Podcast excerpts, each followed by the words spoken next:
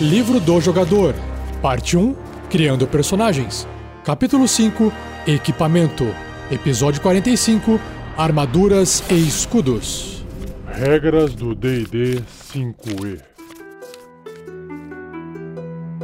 Uma produção RPG Next. Seja bem-vindo a mais um Regras do D&D 5e. Eu sou o Rafael47 e nesse episódio irei apresentar a você o que o livro do jogador do RPG Dungeons and Dragons quinta edição diz sobre os equipamentos como armaduras e escudos. Então acompanhe esse cast para você que não quer ler o livro e prefere ouvir o que eu vou dizer para você.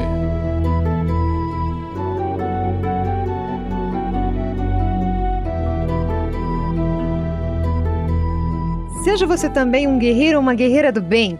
Para saber mais, conheça nossas metas e recompensas na campanha do Padrim em www.padrim.com.br barra rpgnext.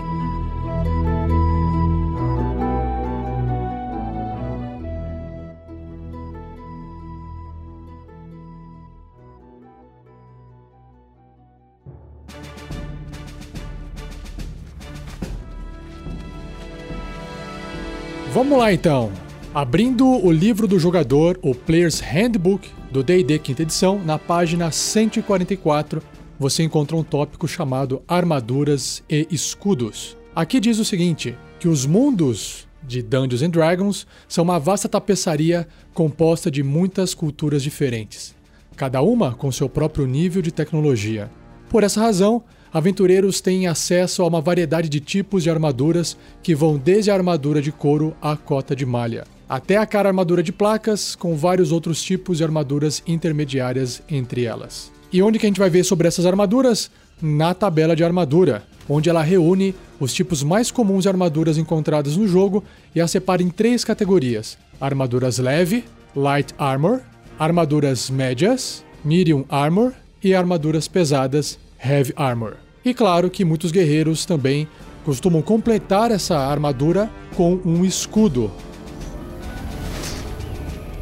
Bom, antes a gente poder discutir sobre os itens dentro dessa tabela, o que, ela vai mostrar? Ela vai mostrar o custo dessa armadura, o peso dela em libras, e aí eu vou fazer o comparativo entre libras e quilogramas, e outras propriedades dos tipos mais comuns de armaduras usados no mundo de D&D, beleza?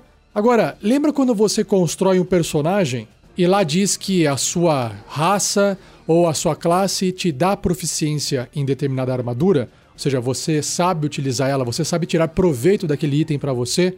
Então, nesse caso, para armadura, qualquer um pode colocar uma armadura ou amarrar um escudo no braço. Pode ser mago, pode ser feiticeiro. No entanto, somente aqueles proficientes no uso de armaduras sabem como usá-las de forma eficaz. E se você vestir uma armadura que não tenha proficiência, terá desvantagem em qualquer teste de habilidade, teste de resistência, que são saving throws, ou jogadas de ataque que envolva força ou destreza, e também não poderá conjurar magias. É aquela coisa, você pode usar, mas aquilo vai te atrapalhar porque você não sabe como utilizar ou vestir aquilo de forma adequada. Claro que essa é uma forma do sistema do jogo impedir que personagens magos vistam armaduras e fiquem mais poderosos que os próprios guerreiros, por exemplo. Mas você também pode imaginar que aquilo é pesado, desconfortável, e que aquilo prejudica a movimentação de um mago para poder fazer magia. Aí você pode pensar assim, tá, mas aquelas magias que só preciso de componente verbal, o que que uma armadura impede de eu falar, não é verdade? Então, se você quiser criar uma regra da casa, onde a armadura só vai prejudicar magias com componentes somáticos, que são aqueles que você faz movimento com o braço ou com o corpo, enfim, não poderão ser realizadas por causa da armadura. No entanto, uma magia que envolve verbalização apenas, não tem problema a pessoa vestir uma armadura, certo? Mas também, pessoal, para o seu personagem ser proficiente em armadura, ele pode pegar lá um fit, que aí a gente vai explicar mais para frente, é um talento, ou você pode simplesmente escolher uma raça que já seja proficiente em armadura. Vou dar um exemplo aqui. Suponha que você seja um anão da montanha, e todo anão da montanha recebe treinamento com armaduras leves e médias, então, se você é um mago anão da montanha, você pode ser um mago anão da montanha que veste uma armadura média, por exemplo, porque ele é proficiente, ok? Eu acho bem legal isso. A próxima característica de uma armadura é a sua classe de armadura. CA ou Armor Class em inglês, que é AC. A armadura protege o usuário de ataques, claro, e a armadura e escudo que o seu personagem utiliza determina a classe de armadura base dele. Claro que se o seu personagem não estiver usando nenhuma armadura, a CA dele é 10, que é a base, e aí ele vai somar a destreza, o bônus de destreza nessa classe de armadura. Então, se ele tiver uma destreza 8, que concede a ele menos 1 no modificador de destreza, vai ser 9, por exemplo. Agora, se o seu personagem, personagem super ágil e tem lá 14 de destreza com um bônus, um modificador de mais 2, se ele não estiver vestindo nada de armadura ou segurando um escudo, a classe de armadura dele vai ser 12, ok? Então, vocês vão perceber que algumas armaduras que são as leves e as médias permitem que você aplique esse bônus de destreza na classe de armadura, mesmo estando utilizando uma armadura. Só que as armaduras pesadas apenas é um número. Você não consegue aplicar sua destreza, porque ela é muito pesada, ela impede um pouco o movimento, então não adianta você ser super ágil. E a mesma coisa acontece se você estiver usando uma armadura pesada e tiver uma destreza negativa, aquele valor negativo de destreza é ignorado. Logo, logo a gente vai ver na tabela. E falando em armadura pesada, justamente o próximo tópico aqui do livro diz isso.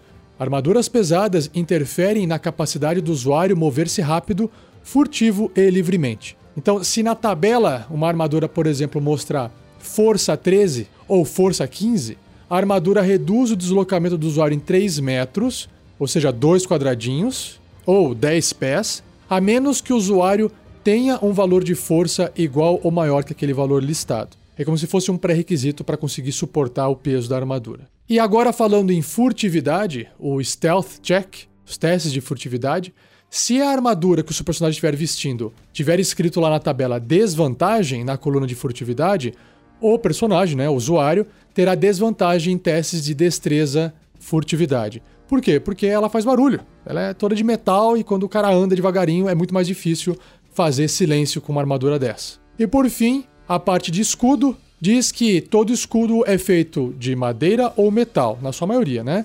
E é usado com uma mão. Empunhar um escudo aumenta a classe de armadura em dois pontos. E claro que todo personagem só pode se beneficiar de um escudo por vez. Não adianta ficar segurando dois escudos, amarrar um escudo nas costas, um na cabeça, que não se soma esses valores de armadura. No cantinho do livro, ainda na mesma página, existe uma variação de regra chamada tamanho dos equipamentos. Essa variação de regra ela vai adicionar um pouquinho mais de regra para o seu jogo de RPG e você pode conversar com o mestre ou o mestre pode escolher falar com os jogadores e definirem se vocês querem usar ou não esse tipo de regra. O que significa essa variação de regra? Vamos ler aqui, ó. Na maioria das campanhas, o seu personagem pode vestir ou usar quaisquer equipamentos que encontrar em aventuras, dentro dos limites do bom senso, claro, né? Por exemplo, imagina que um meio orc corpulento não vai caber dentro de uma armadura de couro de um halfling e um gnomo seria engolido também pelo elegante manto de um gigante das nuvens. Faz sentido, não faz? Então, o mestre pode impor mais realismo no jogo. Por exemplo, uma armadura de placas feita para um ser humano não pode caber em outro sem sofrer alterações significativas. E o uniforme de um guarda pode ficar visivelmente mal ajustado quando o aventureiro tentar vesti-lo para se disfarçar. Então, usando essa variação da regra, quando os aventureiros encontrarem armaduras, roupas e itens semelhantes que são feitos para serem vestidos, eles podem precisar visitar um armeiro, um alfaiate, um coreiro ou outro perito semelhante para tornar o item usável. E o custo para esse tipo de trabalho vai variar de 10 a 40% do preço do mercado daquele item. E claro que o mestre também pode rolar um D4, multiplicar isso por 10 ou determinar o aumento do custo baseado na extensão das alterações necessárias. Ou seja, muda muito mais coisa, custa mais caro. Muda menos, custa mais barato. Eu acho legal. Eu acho legal porque você tem lá, por exemplo, um Halfling, não faz sentido. O Halfling ter uma armadura que o guerreiro humano vai vestir, não faz sentido nenhum. Esse realismo na nossa mesa de RPG, ele não precisa nem ser comentado com os jogadores. Né? Faz todo sentido. Ah, agora tinha um orc lá, e o orc tinha uma armadura. Um humano pode vestir? Até pode, ele aperta lá, vai ficar meio estranho, pode. Um elfo porque os dois têm o mesmo tamanho, são tamanhos médio, mas definitivamente um Halfling e um Gnomo não vão poder usar. Então eu tento manter um realismo, mas também não sigo tão à risca, senão fica muito chato toda hora, né? Afinal de contas, é um jogo de D&D, não um jogo de moda. Continuando, agora uma breve descrição sobre as armaduras leves. O livro diz o seguinte: Feitas a partir de materiais flexíveis e finos, armaduras leves favorecem aventureiros ágeis, por causa da destreza, uma vez que oferecem alguma proteção sem sacrificar a mobilidade dele. Então, se o personagem vestir uma armadura leve, ele adiciona o modificador de destreza ao número base do tipo de armadura que ele estiver vestindo para determinar a classe de armadura dele. Já já a gente vai ver lá a tabela. E quais são os tipos de armadura leve que nós temos? É a alcochoada, ou padded, que é uma armadura alcochoada, né? cheia de almofadinhas, camada de panos, pano batido, então é uma roupa bem reforçada. Nós temos armaduras leves de couro, então, por exemplo, o peitoral e as ombreiras da armadura de couro são feitos de couro que foi endurecido após ser fervido em óleo, e o resto da armadura é feito de materiais mais macios e mais flexíveis. E por fim, nós temos o couro batido, que é feita com couro mais resistente, mas também flexível. E ela também é reforçada com rebites ou cravos. Agora sobre as armaduras médias, elas oferecem mais proteção do que as armaduras leves, claro, mas também prejudicam mais o movimento. Então, se o personagem usar uma armadura média, ele adiciona o modificador de destreza dele até o máximo de 2 pontos, ou seja, se você tiver 16 de destreza com um modificador de mais 3, aquele mais 1 que passou do mais 2 não entra. Então, a armadura média é interessante para quem tem até 14 de destreza. Acima disso, não tem nenhum benefício a mais o fato do seu personagem ser mais ágil. E quais são as armaduras médias que tem aqui? Hide, que é pele ou gibão de peles, é uma armadura bruta consistindo de peles grossas, de animais, claro. É comumente usada por tribos bárbaras, claro, por viverem na floresta lá, sei lá. Humanoides malignos e outros povos que não têm acesso às ferramentas e materiais necessários para criar uma armadura melhor. Provavelmente é uma armadura mais barata, concede uma proteção de armadura média, mas ela vai ser mais barata. Nós temos aqui o Chain Shirt, ou um camisão de malha, feito de anéis de metal intercalados. Esse camisão de cota de malha é usado entre camadas de roupa, para dar conforto, né? Você põe uma roupa, põe ele por cima e coloca uma outra roupa, por exemplo. Essa armadura oferece proteção modesta para a parte superior do corpo, que é uma camiseta, de quem a usa e permite que o som dos anéis de metal, friccionados um contra os outros, sejam amortecidos pelas camadas exteriores. O que significa isso? Que essa armadura não vai causar desvantagem para fazer aquele teste de furtividade do seu personagem, porque não vai fazer barulho. Nós temos também a Brunea, ou Scale Mail, Scale vem de escamas, aquela armadura que tem várias plaquinhas, né?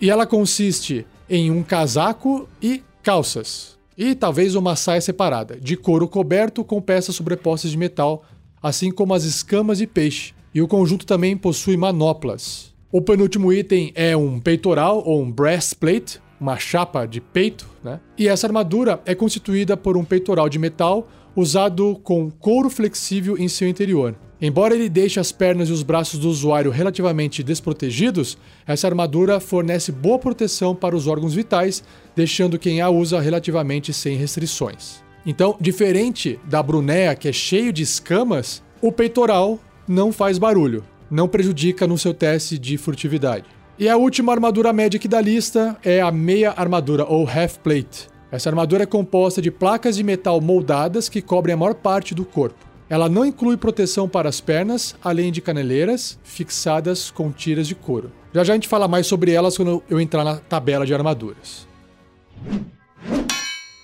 Agora vamos ver um pouquinho sobre as armaduras pesadas. De todas as categorias de armaduras, as armaduras pesadas oferecem a melhor proteção. Essas armaduras cobrem todo o corpo e são projetadas para proteger quem as usa de uma grande variedade de ataques. Só guerreiros proficientes podem gerir o seu peso e volume. Armaduras pesadas não permitem que o usuário adicione seu modificador de destreza na classe armadura, mas também não o penaliza se seu modificador de destreza for negativo, igual eu comentei lá no começo. Então é muito bom para quem tem destreza negativa esse tipo de armadura. Então nós temos quatro tipos de armadura pesada, né, das mais comuns, e a primeira se chama Ring Mail, ou algo como sendo malha de anéis. Então o Ring Mail Basicamente é uma armadura de couro, só que ela tem vários anéis pesados presos nessa armadura de couro. Esses anéis ajudam a reforçar a armadura contra pancadas ou cortes de espadas e machados. O ring mail ele é inferior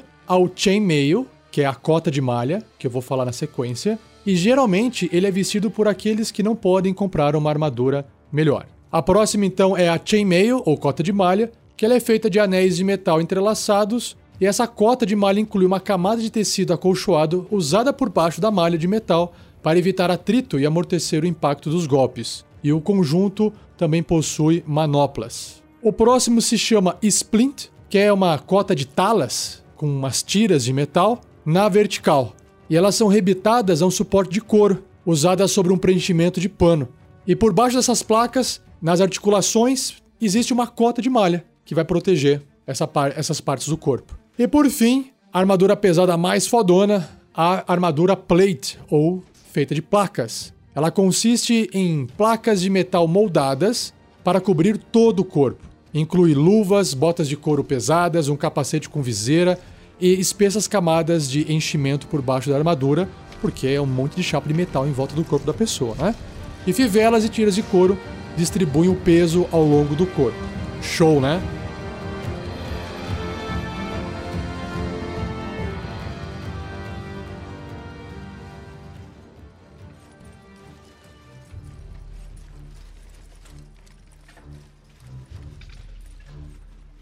Vamos dar uma olhadinha então agora na tabela. Começando lá nas armaduras leves, com a Padded, que é armadura acolchoada. Qual que é o custo dela? 5 moedas de ouro. É a armadura mais barata que você vai poder comprar. E a classe de armadura do seu personagem passa a ser 11 e ele vai poder somar o modificador de destreza. O problema é que essa armadura ela dá desvantagem nos testes de furtividade. Então ela é uma armadura bem ruinzinha.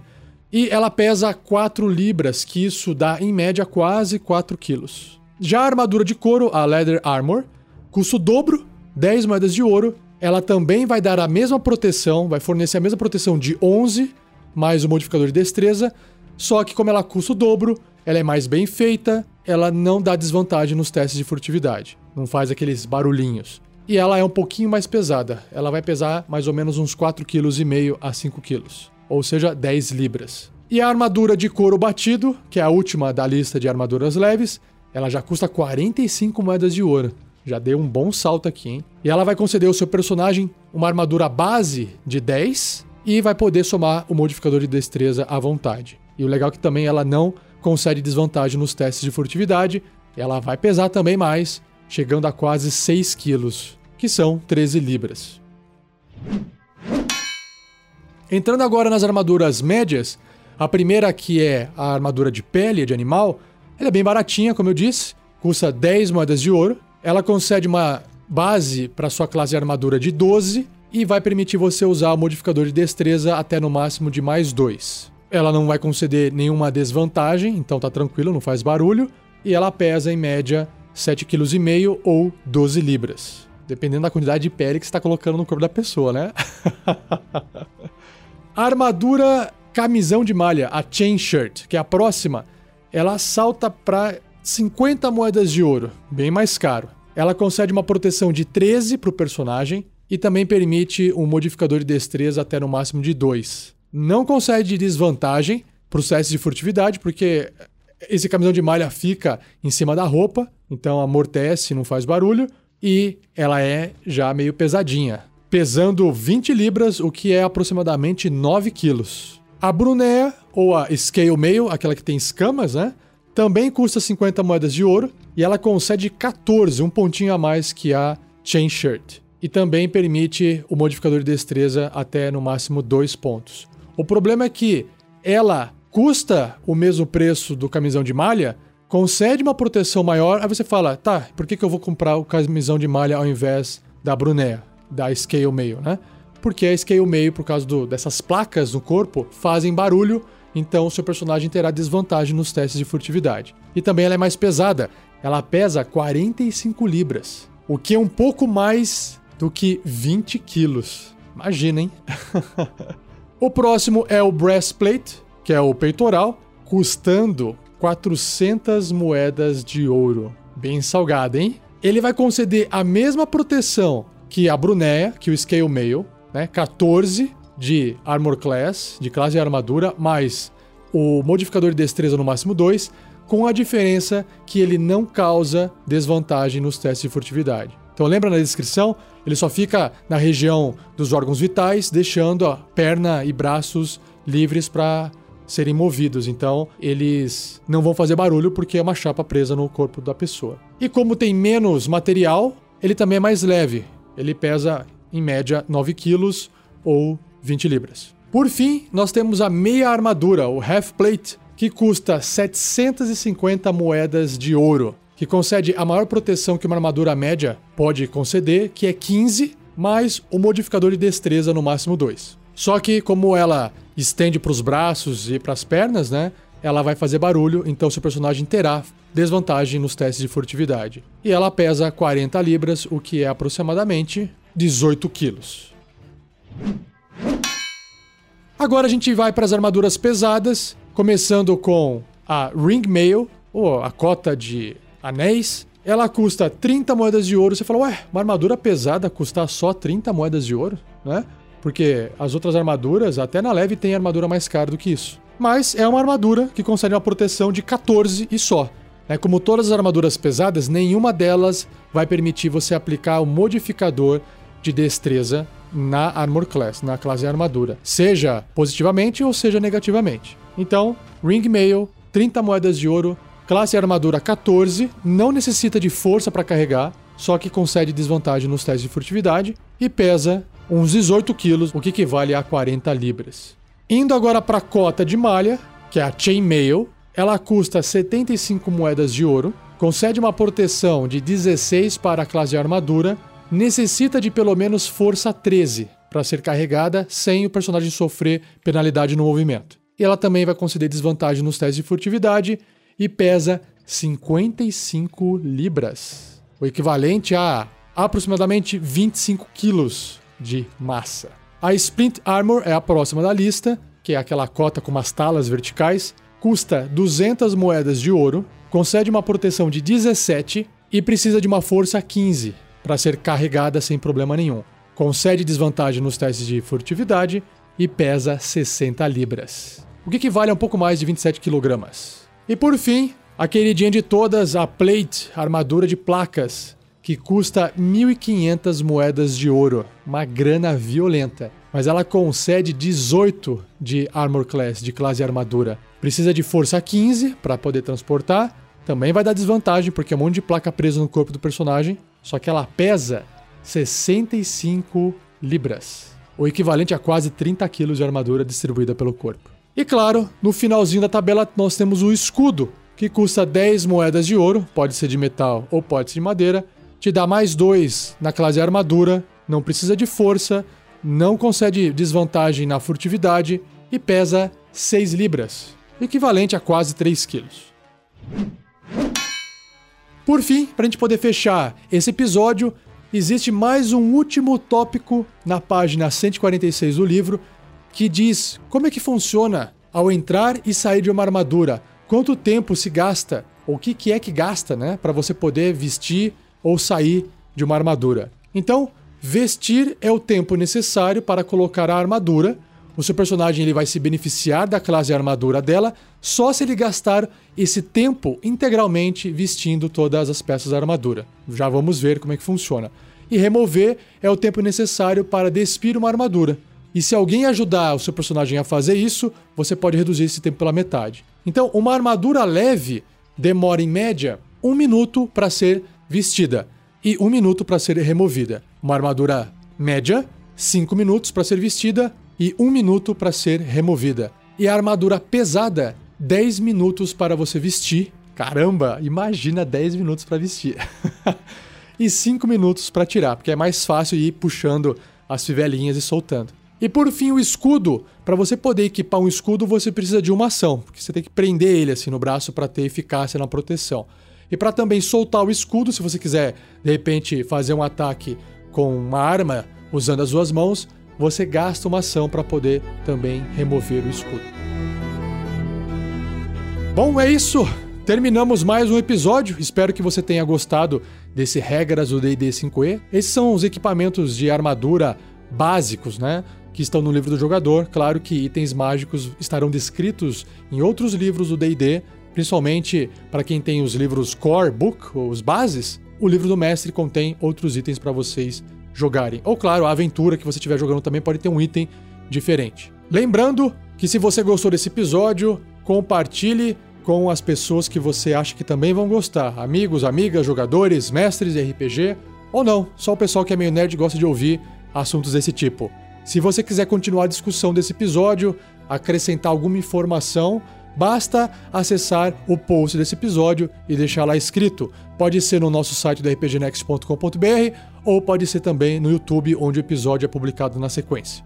E se você estiver gostando do livro e você ainda não o tem, você pode comprar esse livro do jogador em inglês, claro, no nosso link de afiliado no Amazon dentro do nosso post do episódio. Beleza, pessoal? Obrigadão e daqui uma semana esteja aqui de volta para que você possa ouvir o próximo episódio onde eu irei apresentar as armas do D&D 5e. Então agora chega, obrigado mais uma vez, abraço e até o próximo episódio.